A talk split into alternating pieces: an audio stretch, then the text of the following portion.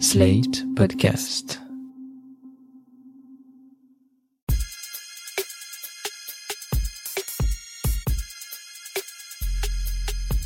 Salut chers auditeurs, salut chères auditrices, bienvenue dans Sans Algo, le podcast qui vous en fait découvrir d'autres.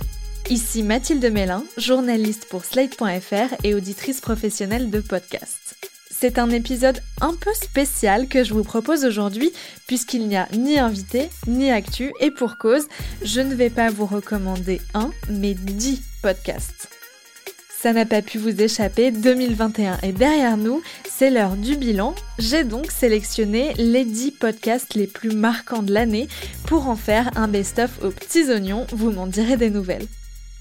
Pour me faciliter la tâche, j'ai choisi de ne parler que de podcasts créés en 2021, pas de saison 3 ou d'épisodes qui sortent du lot dans des podcasts qu'on suit depuis longtemps, mais que des œuvres qui sont nées en 2021. Désolée pour ceux qui ont publié leur premier épisode le 31 décembre 2020. J'ai aussi choisi de ne garder qu'un seul podcast par producteur ou productrice, histoire de laisser de la place à tout le monde. Dans cette sélection donc, il y a du docu, de la fiction, du long, du court, bref, un peu tout, mais que du très bon. Il n'y a pas de classement particulier, c'est pas un podium, mais plutôt une liste dans laquelle vous pouvez aller piocher à votre guise. Prenez un stylo, c'est parti.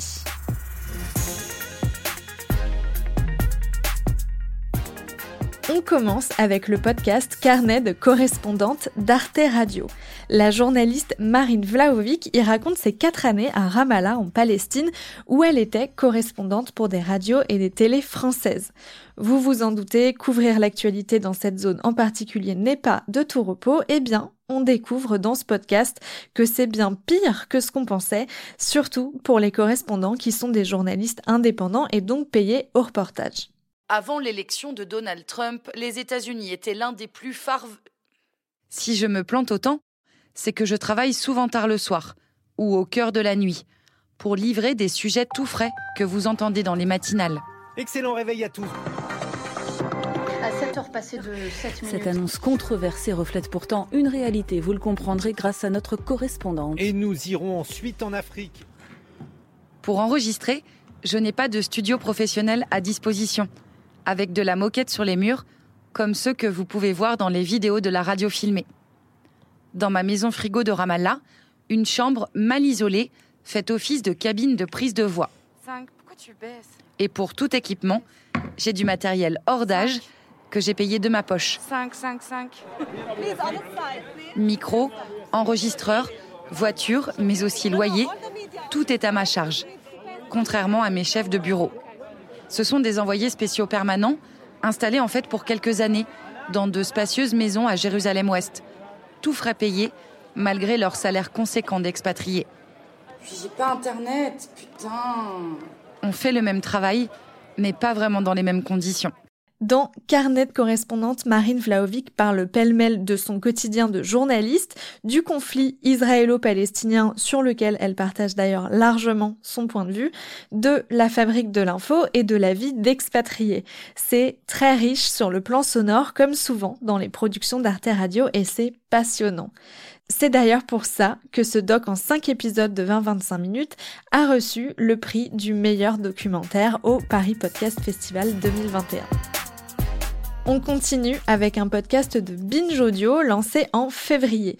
Il s'appelle Le cœur sur la table et il est porté par Victoire Tuaillon, que vous connaissez peut-être déjà parce qu'elle anime Les couilles sur la table depuis 2017. Dans Le cœur sur la table, la journaliste questionne l'amour sous tous ses angles. Est-ce qu'on peut être euh, féministe et hétéro? Pourquoi on dit des gens qui ne sont pas en couple qu'ils sont seuls? Quelle place pour l'amour amical dans nos vies? Pourquoi l'éducation de nos parents nous apprend à aimer de telle ou telle manière? Victoire Tuaillon brasse large pour détricoter toutes nos idées préconçues sur l'amour et enclencher ce qu'elle appelle une révolution amoureuse, féministe bien entendu. Il se trouve qu'en plus d'être une grande amoureuse, je suis féministe. Et que plus je suis féministe, plus je me dis que l'amour, c'est un sujet fondamental. C'est pas du tout futile, nunuche, cucu, gnangnan. Au contraire. L'amour, c'est un grand sujet politique. C'est d'ailleurs en partie parce que l'amour est tellement important pour moi que je suis féministe. Parce que je ne vois pas comment l'amour peut circuler si on est encore enfermé dans des rôles de genre tout étriqués, avec les hommes d'un côté, les femmes de l'autre, les uns au-dessus, les autres en dessous. Pour faire ce documentaire, elle a formé des groupes de parole partout en France, lu des dizaines d'ouvrages et interviewé des experts et expertes. Elle a aussi fait une grosse introspection qu'elle partage au compte-goutte au fil des épisodes. C'est un documentaire magistral de 10 heures si on écoute tout, même les épisodes bonus. Un travail colossal porté aussi par la réalisation hyper fine de Solène Moulin. Dans le genre révolution amoureuse, on ne peut pas faire beaucoup plus que de tomber amoureuse d'un revenant. Dans la fiction Les Bisons Ravis, coproduite par la RTS et Orcaz, une trentenaire un peu paumée découvre un beau jour dans son appartement un homme qui dit être chez lui. Et le mec en question n'est autre que Boris Vian, revenu d'entre les morts, rien que ça. Bon, il se trouve que c'était en effet son appartement du temps où il était de ce monde, et les deux entament une cohabitation un peu farfelue. Il écrit de la poésie et joue de la musique, tandis qu'elle lui fait découvrir les joies du 21e siècle et des magasins Ikea. C'est une fiction signée Thomas Baumgartner et Alexandre Leno, une belle histoire d'amour drôle et surréaliste qui se déploie en plus sur une musique du jazzman Eric Truffaz. Ça dure une heure en tout, en cinq petits épisodes, pourquoi s'en priver? Boris, on n'a pas le droit de s'allonger sur les lits là, je crois pas, c'est des modèles d'exposition. C'est moi, faut que je m'imprègne. J'en prends un de base, Nadia, d'accord Et s'imprégner de quoi bah De ça, de, de ce futur. On va dans des entrepôts, déguisés en magasin, on charge soi-même son automobile pour avoir les mêmes meubles que tout le monde. Et en plus, il faut les monter soi-même. On commence à nous regarder, Boris. Vous en avez? Cette commode, euh, vous l'avez montée Elle est chez vous? Vos, vos, enfants vont en hériter, vous pensez? Boris, on bouge là. C'est chaud, Boris, en mode vénère, tu me déchires. Mais je ne vénère rien du tout.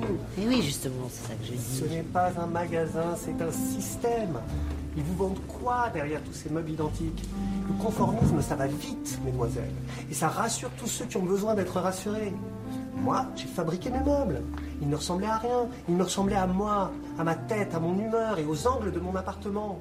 Ma baignoire commence dans ma salle de bain et dépasse dans ma chambre. Je sais maintenant, c'est chez moi. Boris, tout le monde ne peut pas construire ce... Fétisme, vous nous lâchez en race campagne, soldat Simone. Désertion. Vous serez condamné à monter des étagères jusqu'à ce que mort s'en suive. Pas de liberté pour les ennemis de la liberté de se meubler. On reste dans le spectre de l'amour en quelque sorte, avec un podcast de Bérangère Krief et Marine Baousson, qui d'ailleurs était l'invité de l'épisode 4 de Sans Algo. Marine et Bérangère sont amies depuis longtemps et comme toutes bonnes amies qui se respectent, elles se soutiennent mutuellement dans leur rupture amoureuse. L'hiver dernier, après que l'une des deux a vécu une séparation, elles ont décidé de s'enfermer une semaine dans une maison à la campagne et de se mettre au coin du feu pour concocter une sorte de guide de survie à la rupture amoureuse. Ça s'appelle Phoenix et il y a 26 épisodes, certains très courts, 2-3 minutes, et d'autres plus longs, genre 3 quarts d'heure. Certains accompagnent toutes les étapes du deuil, vous savez, le déni, la tristesse, la colère, tout ça, et d'autres sont des conversations enregistrées au coin du feu ou des conseils sur comment bien larguer quelqu'un, par exemple. Voici quelques conseils pour bien quitter la personne. Déjà, peu importe le support, texto, live, mail, snap pour les plus jeunes, LinkedIn pour les, les plus vieux salariés. Tant que tu assumes, il faut pas faire une mimole de la rupture, genre oui, non, pardon. En fait, voilà, en fait, je me disais, qu'on pourrait faire un break. Mais euh, si t'as pas envie, on continue. Hein. Euh, mais c'est vrai que moi, j'ai réfléchi et que bon, peut-être ce serait pas mal que bon, enfin, je je sais pas. Hein, tu, tu me dis évidemment, mais euh, si non, d'accord? Tu dis que t'es désolé, mais que c'est fini. Et si il ou elle a été méchant ou méchante avec toi, tu dis juste que c'est fini. Tu dis pas que t'es désolé. Faut être honnête, hein. Personne n'est désolé. Alors si tu décides de le faire en présentiel, euh, je sais que en ce moment avec le Covid, beaucoup pratiquent la télérupture, oui. mais c'est vrai que le présentiel, ça reste quand même le, le plus efficace. Voilà, bon. Alors déjà, euh, en présentiel, ce qui est très important, c'est le choix du lieu. On aurait tendance à aller aux petites roquettes d'habitude, voilà, un endroit familier dans lequel on se sent bien. Fausse bonne idée. Ouh là là, malheureuse. Et non, en faisant ça, ça restera à tout jamais le café où tu as rompu en 2006 avec Camille. Voilà, je le sais, moi je me suis gâché le café de la Poste alors qu'il faisait des granolas de folie. Je n'ai jamais pu y refoutre un pied, Marine. La série est à mi-chemin entre du développement personnel et un podcast de confession, mais en même temps il y a de l'humour dans tout ça. C'est assez unique en son genre. Et franchement, il n'y a pas besoin de vivre une rupture pour l'écouter, c'est vraiment très chouette. Mais si vous connaissez quelqu'un qui est en train d'en vivre une, envoyez-lui, ça rebooste pas mal.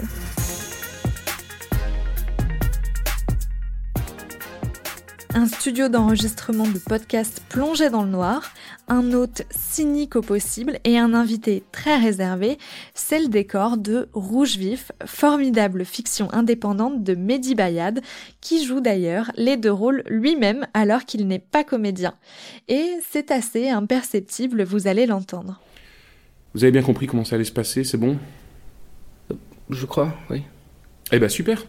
Bon, tout le principe ici, mais je vous l'ai déjà expliqué, c'est qu'en fait on invite des auteurs pour parler de leurs bouquins. Et voilà, c'est tout. ok. Donc moi je fais une petite intro rapide et après on démarre. Je vous pose des questions, vous répondez, il n'y a, y a rien de fou. Hein. On s'est pas trop fait chier sur l'originalité. Hmm. Vous me questionnez, je réponds. Exactement. Et euh, je, bah, je vous préviens, je vais prendre un ton un peu familier, donc soyez pas surpris. En fait, c'est pour donner l'impression d'une connivence entre nous. Un petit côté informel, genre euh, discussion entre amis. Ok? On va faire comme si on s'aimait bien, d'accord? D'accord. Non mais, je sais, c'est bizarre, mais en vrai, les études ont montré que ça plaisait aux gens. Je vous assure, si on est intime entre nous, ils ont l'impression qu'on est intime avec eux. Du coup, je vous préviens, je vais probablement rire un peu fort à certains moments. Ça sonnera faux. Mais bon, voilà, les, les gens aiment ça apparemment, donc... Euh... Très bien. Rouge Vif, c'est un seul épisode d'une heure, ce qui est assez rare dans les fictions sonores. Je ne peux pas trop vous en dire pour ne pas vous spoiler, mais c'est une mise en abîme du podcast et de la fiction à la fois dans un thriller psychologique en huis clos façon Hitchcock. C'est excellent, écoutez-le absolument. Comme vous le savez sûrement, le procès des attentats du 13 novembre 2015 s'est ouvert en septembre et ça a inspiré deux podcasts à la fois glaçants et très beaux que je ne pouvais pas ne pas mettre dans cette sélection. Le premier, c'est Fluctuat nec mergitur, un documentaire indépendant réalisé par Antoine Bonnet. L'ancien journaliste tend le micro à Roman, l'un de ses amis proches. Il était ce soir-là sur la terrasse du bar La Belle Équipe. Il n'a pas été blessé physiquement, mais sa compagne a été touchée par plusieurs balles et certains de ses amis sont même morts. Au fil des quatre épisodes de 22 minutes, il raconte la prise en charge, le deuil, l'hôpital, le traumatisme et l'après 13 novembre, sans oublier la couverture médiatique de ces attentats hyper violentes quand on est une victime. C'est le tout premier podcast d'Antoine Bonnet et c'est ce qu'on appelle une entrée fracassante, mesdames et messieurs.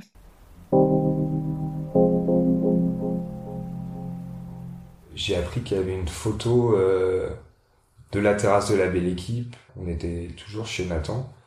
Et euh, je voyais qu'on me cachait quelque chose. Et euh, en fait, on m'a dit que j'avais été pris en photo et que ça faisait la une des journaux. Et j'ai pas voulu la voir tout de suite parce que je me suis dit que ça allait, ça allait me remémorer des choses et je voulais vraiment me, protéger au niveau psychologique. Et euh, au bout de quelques temps, je l'ai revu et en fait, euh, ça m'a vraiment euh, perturbé de me dire que cette une avait été faite sans qu'on sache le drame et toutes les histoires qu'il y avait derrière cette photo-là, qu'on ne demande même pas mon accord. Peut-être que je l'aurais donné en plus parce que euh, maintenant je me rends compte que c'est un moment d'histoire et qu'au moins ça a figé la scène et que ça pourra toujours être utile pour, pour le futur, pour montrer l'horreur des attentats. Le second podcast sur ce thème, c'est celui de Gaël Joly, journaliste pour France Info, dont je vous avais parlé dans le tout premier épisode de Sans Algo. Ça s'appelle 13 novembre, la nuit des attentats du Bataclan et des terrasses racontés par les appels au SAMU. En 25 minutes, à partir des appels enregistrés par les équipes du SAMU, on revit cette soirée étape par étape du point de vue des équipes d'intervention rapide.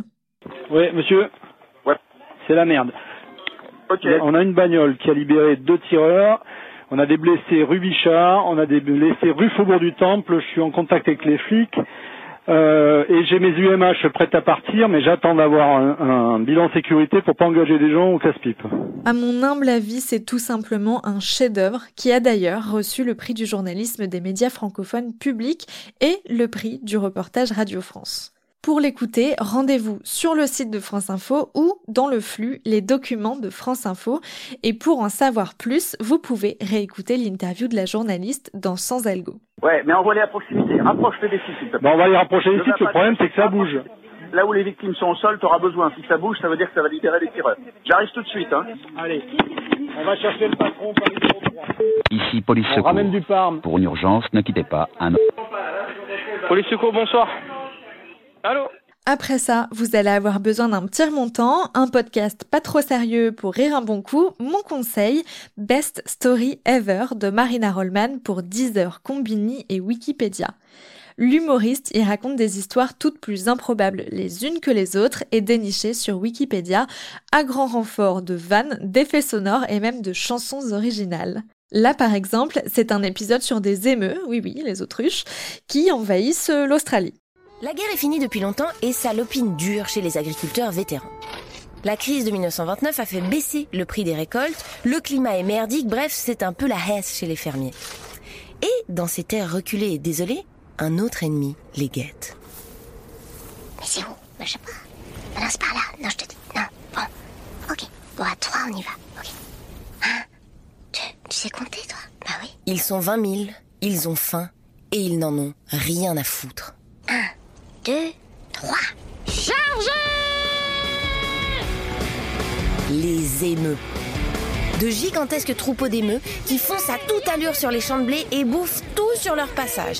Ils défoncent les clôtures, ils saccagent les récoltes, ils parlent mal à ta mère, bref, ils foutent un sbeul monstre. Encerclez le blé et mangez tout le blé Il n'y a que 10 épisodes d'une dizaine de minutes, mais c'est frais, c'est drôle et ça m'a fait rire à haute voix plusieurs fois dans les transports en commun et rien que pour ça, Best Story Ever mérite d'être recommandé. Dispo en exclusivité sur Deezer, il faut avoir un compte mais pas forcément d'abonnement. Même chose pour Animalia, un podcast Spotify Originals disponible sur Spotify donc. Dans chaque épisode d'une douzaine de minutes, le militant écologiste Cyril Dion discute avec un animal d'une espèce menacée qui lui raconte non seulement ses caractéristiques et pourquoi il est en danger, mais surtout une aventure qui lui est arrivée. Un épisode, un animal et un acteur ou une actrice connue pour l'incarner. Isabelle Adjani, Vincent De Dienne, Laure Calamy ou Leila Bekti ont déjà prêté leur voix à une abeille, un cobra, une grenouille ou un crabe des cocotiers par exemple. Mon préféré reste Hervé Pierre de la comédie française dans le rôle d'Edgar Le Morse. Bonjour. Bonjour Edgar. Si j'ai bien compris, tu étais donc une sorte de gendarme de la banquise, c'est ça? Le brigadier Morse, comme on t'appelait Oui, oui, enfin, il ne faut pas exagérer non plus, ça n'avait rien d'officiel. Mais il faut bien le reconnaître, c'est vrai, j'ai toujours eu un certain nombre de principes chevillés au corps. Oh, rien d'extravagant, quelques règles élémentaires qui constituent notre code morse. Le code morse. Et qu'est-ce que c'est que ça encore? Rien de plus simple, mon cher Cyril. Euh, article 1. Les morses naissent et demeurent libres et égaux en droit. Article 2. Les morses doivent respect et solidarité à tous les habitants de la banquise. Article 3. Mon préféré. Les morses sont tenus de célébrer le coucher du soleil en chantant. Animalia est un podcast jeunesse pour les enfants donc, mais ça s'écoute très bien quand on est plus grand. Il est disponible en exclusivité sur Spotify. Comme le précédent, il faut avoir un compte mais pas forcément d'abonnement payant pour pouvoir l'écouter. Et enfin, on termine cette sélection avec La Division d'Emmanuel Suarez pour France Culture. C'est une fiction pour adultes, celle-ci, qui suit une thésarde en histoire qui enquête sur la division Charlemagne. C'est un bataillon de l'armée nazie composé de Français volontaires, des collabos, prêts à prendre les armes pour défendre le Troisième Reich. Ça se passe dans les années 90, un demi-siècle après la guerre donc. Ça vient questionner non seulement notre rapport à l'histoire, mais aussi au travail des historiens qui ont voulu raconter la collaboration française. Les acteurs sont top, les dialogues aussi, la réalisation est hyper maligne avec des flashbacks et des flash-forward, le tout agencé savamment par un narrateur assez malicieux. Nous avons de bonnes raisons de penser que cet homme est ici pour vous tuer.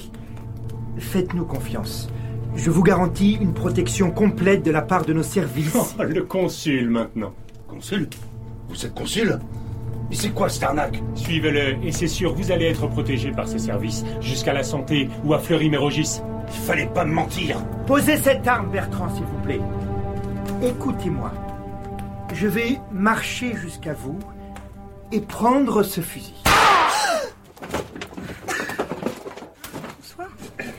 Suivez-moi de mon joug. Vous êtes foutus si vous restez là. Allez, vite Personne ne va nulle part. Hop, hop, hop, hop, hop, hop. Hmm, c'est cruel, je sais. C'est cruel d'interrompre cette scène d'ouverture en plein suspense, avant que vous ne sachiez si le vieux va tirer sur la jeune femme, si le type à terre va s'en sortir ou mourir de ses blessures, et surtout qui est la personne qui vient d'entrer dans la cabane. Hmm. Mais comme le dit toujours Thérèse, on ne commence jamais une histoire par la fin, c'est mal poli. Qui est Thérèse? Vous voyez bien qu'il faut revenir en arrière. La division d'Emmanuel Suarez est dispo sur l'appli Radio France et sur le site de France Culture. C'est un 5 fois 28 minutes, ça s'écoute tout seul, je vous le conseille.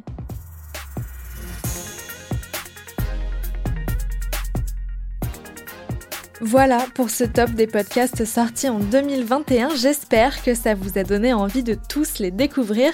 Peut-être que je vous reparlerai de certains d'entre eux dans Sans Algo en compagnie de leurs auteurs ou autrices. En tout cas, je l'espère. Je vous donne rendez-vous samedi prochain pour un épisode sur les podcasts qui vont revenir ou sortir en 2022 et qui nous font envie. En attendant, dites-nous ce que vous pensez de Sans Algo en nous laissant des étoiles, des commentaires ou des petits mots d'amour à l'adresse mail dans la description de cet épisode. On adore lire vos retours. En tout cas, bonne année, chers auditeurs et auditrices, et à samedi prochain pour des recos 100% sans algo. Sans Algo est un podcast de Mathilde Mélin produit par Slate.fr sous la direction de Christophe Caron et Benjamin Septem-Ours. Enregistrement Camille Legras.